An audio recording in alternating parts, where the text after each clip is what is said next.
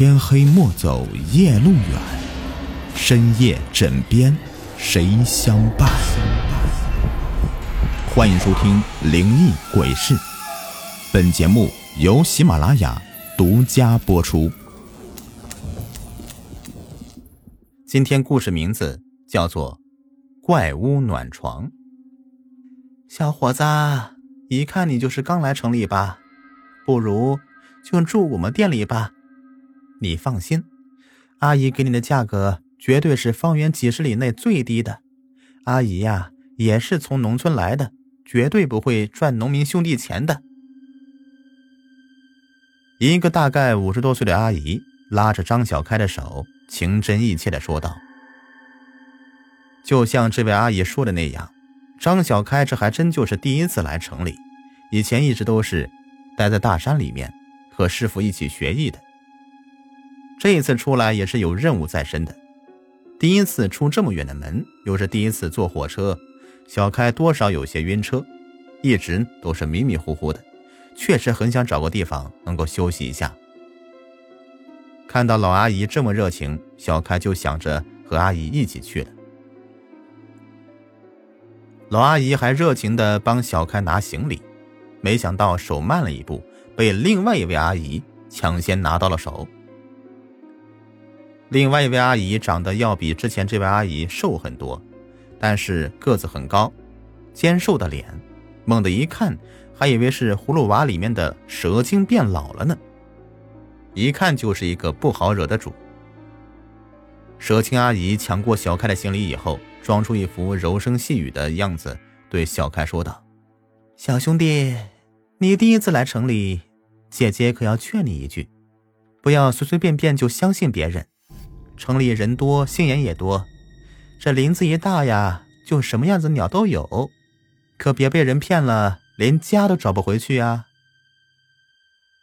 蛇精阿姨明显是在和之前那位阿姨针锋相对，到手的买卖竟然也来搅和。之前的阿姨自然也是非常生气的，于是两位阿姨便开始了一番唇枪舌战，听得小开脑门都快炸了。趁他们不注意。抢过自己的行李箱，撒腿就跑。大城市里的环境可比大山里面差远了，这里面的空气让小开感觉到很不适应，胸口一直都有些闷，头都变得更晕了。天渐渐的黑了下来，张小开依旧拖着行李箱在大街上游荡着，不知道自己究竟该去哪里。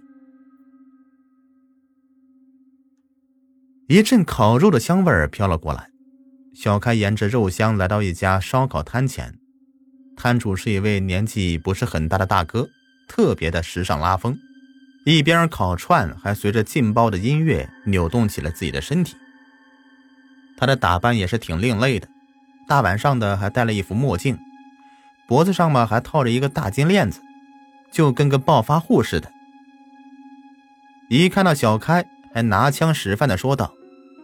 嘿，我说兄弟，来到我的烧烤摊子前，咱们相逢就是缘，给你两串尝尝鲜，觉得好吃再给钱。说完，还真的把两根肉串递到小开面前。小开早就馋坏了，接过肉串，说了一声谢谢，也顾不得烫，就三两口把两根肉串给解决了。嘿，远方来的兄弟，看你大快朵颐，一看就是饥饿至极。再给你十串，慢慢吃，别着急，免费送你，不要钱的。就这样，小开一连吃了五十多串，才终于打了一个饱嗝。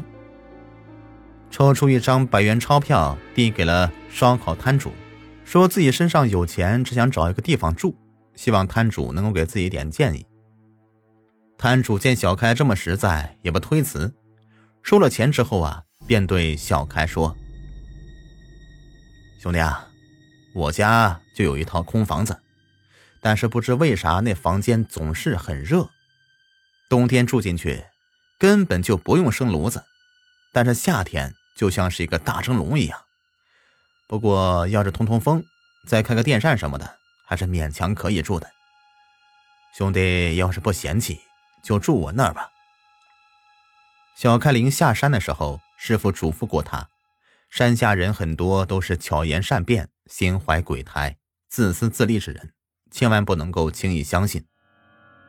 但是小开发现这个烧烤摊主就很不错，白给自己吃这么多东西都不提钱的事情，而且还要给自己寻找住的地方。这么好的人，现如今已经很不多见了。小开来到了大哥所说那个地方，由于大哥还要看摊子，接待小开的是一个大哥的老母亲，一位看起来很慈祥的老奶奶。由于之前打了电话，老人家就带着小开来看房间了。一开门，小开就感到房间里一阵清凉，就如同是开了空调一样，不冷也不热。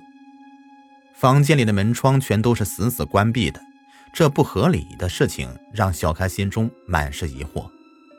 大哥不是说这房间很热吗？但是现在不仅不热，而且还很凉快呀。老奶奶可能是看出了小开的疑惑，于是就解释说：“这房子平时呢就是这个温度，但是每当他们家烧火做饭的时候，呃，这房子就会变得热得出奇，要好久才能够降下去。除此之外，每天到晚上睡觉的时候也会感觉到特别的闷热，所以睡前一定要开窗透气。”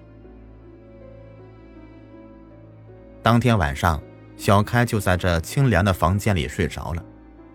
躺在如此舒适的房间里，他无论如何也不相信这里面会莫名其妙的变热。不知道过了多久，小开便睡着了。睡到半夜，就感觉到自己的身下像是被火烤一样，四周围也都是滚滚的热浪，热的小开都快喘不过气来了。小开连忙翻身下床。从房间里跑了出去，来到外面，大口的喘着粗气，真他娘的是太热了。等小开缓过神来，围着房间转悠了好久，也没有发现这热量来自于哪里。无意间摸到了自己睡的那张床，就像是触电一般的将手缩了回来。这哪里是床呢？这热的如同是炭火一般。小开觉得这问题一定出在了。这张床上面，在床下一番寻找之后，小开找到了一样小东西，脸上露出了惊喜的笑容。第二天一早，小开吃过早饭，悄悄的留下一笔钱，便告别了摊主一家人，回到了大山之中。因为师傅交代他的任务，他已经完成了。临走的时候，小开告诉大哥。那个房间他已经处理好了，不会再闷闷热热的了。如果家里人有谁身体不适，可以到那房间里面住几晚。一开始大哥对小开的话还是半信半疑，但是有一次老母亲不慎摔伤了，在医院诊治了一番之后，便接回家中来休养。只是在那个房间住了一晚上，第二天这身上的伤就恢复如初了。再说张小开呀。回到大山之后，便将一个小铜鼎交给了师傅。这鼎呢，最初就是一个烧火做饭的工具，将它放在床下面，自然那张床就会时不时的热的要死。师傅交代说，不能够白拿人家东西，所以小开又在房间里面放了一些东西。从此以后，那个房间就变成一间包治百病的神奇屋子。朋友们。本集播完，感谢收听。